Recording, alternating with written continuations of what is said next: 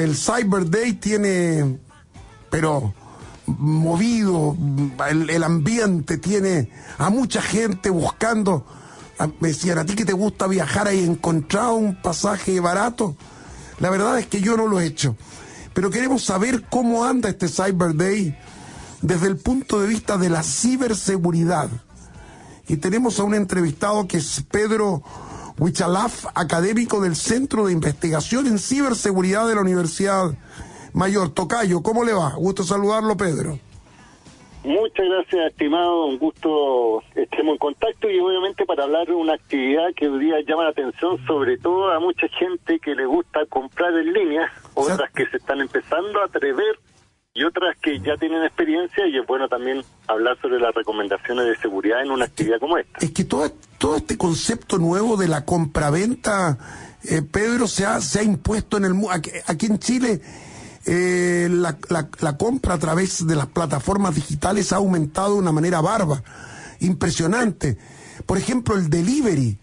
Hay negocios eh, de, de comida, por ejemplo, restaurantes connotados de Santiago que están en lugares caros donde el 30% de los ingresos pertenecen al mundo del delivery. Entonces estamos hablando de cosas importantes.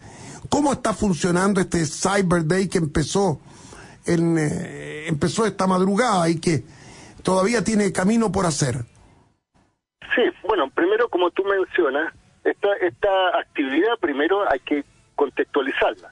Es una copia, digámoslo así, versión chilena, de una actividad que comienza en Estados Unidos respecto al fomento del comercio electrónico. Es decir, se reunieron distintas empresas, en este caso quien organiza esto es la Cámara de Comercio de Santiago, y eh, tiene obviamente eh, eh, durante algunas veces en el año el lanzamiento de esta actividad donde reúne a distintas empresas.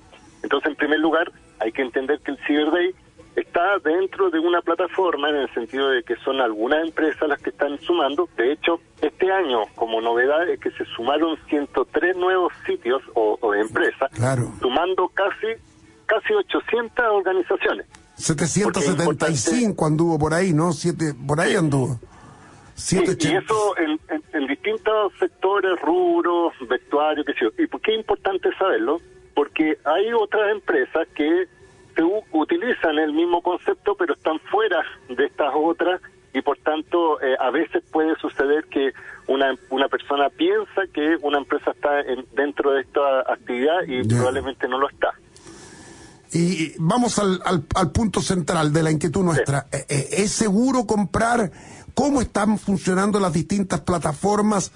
¿qué, qué, ¿Qué derechos mantiene la gente como para para consolidar su compra hecha a la distancia o hecha a través del, del online?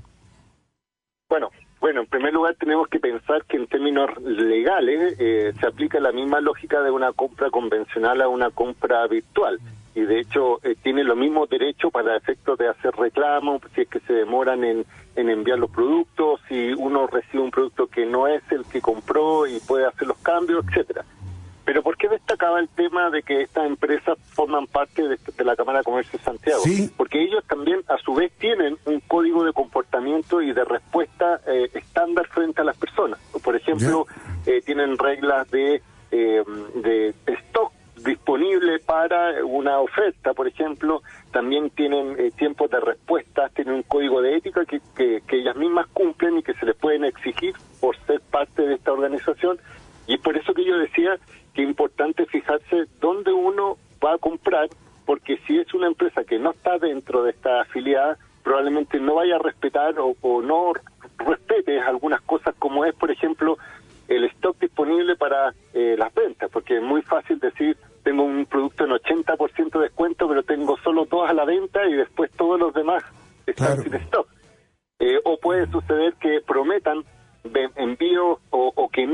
no informen costo de envío que al final suman un valor mucho mayor que la oferta inicialmente considerada o al mismo tiempo que los tiempos de envío eh, sean superiores a los prometidos y por tanto hay infracción a lo que uno hace. Entonces eh, hay que tener mucho cuidado en eh. saber si la empresa, si los precios están y además no endeudarse porque hay que, hay que recordar que estamos en un periodo complejo y a veces por la tentación consumimos, nos olvidamos que hay que pagar después.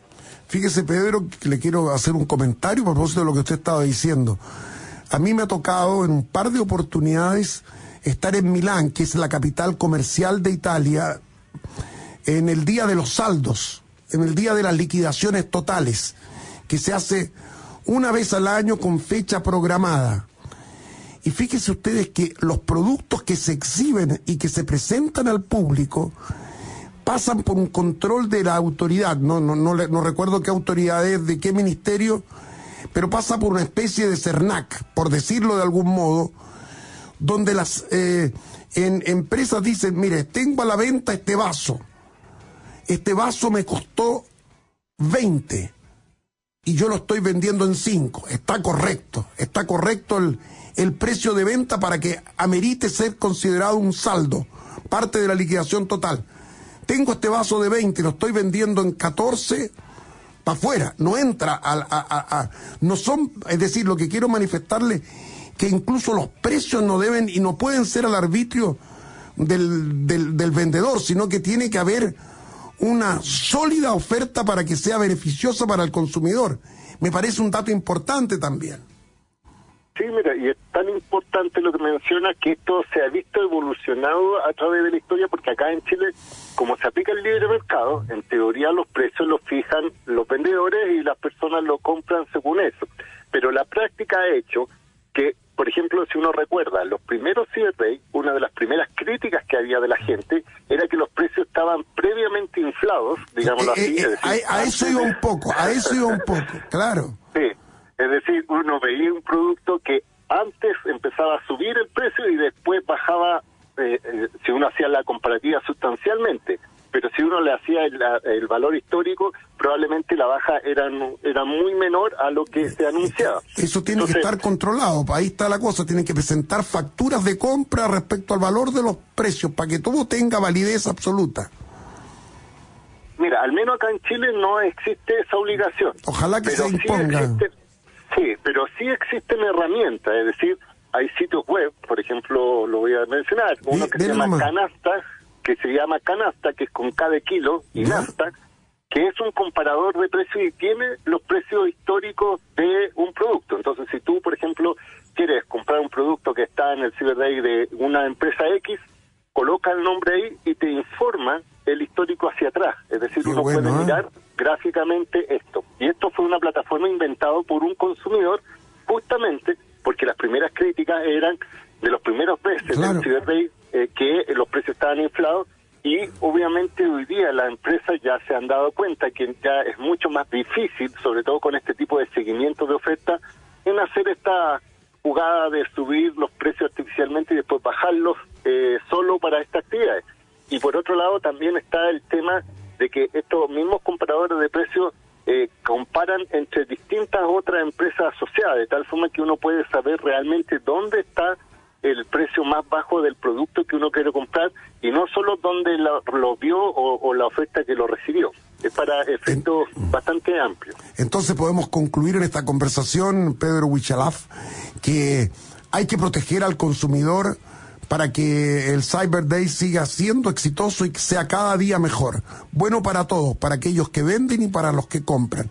Siempre los negocios son buenos cuando favorece a ambas partes y no solo a una. No, y de hecho, perdón, y de hecho hay que recordar que el Cyber Day lo hicieron justamente para promover el comercio electrónico. Pero ojo, cuando empezaron, el porcentaje de ventas online eran ínfima en comparación a las ventas presenciales.